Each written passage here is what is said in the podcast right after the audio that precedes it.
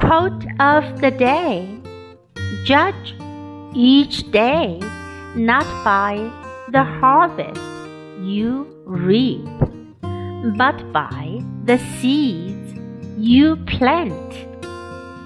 By Robert Louis Stevenson。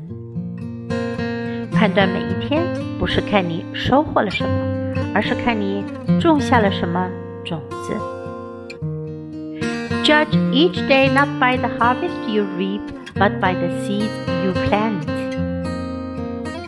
Word of the day harvest harvest 收获收成。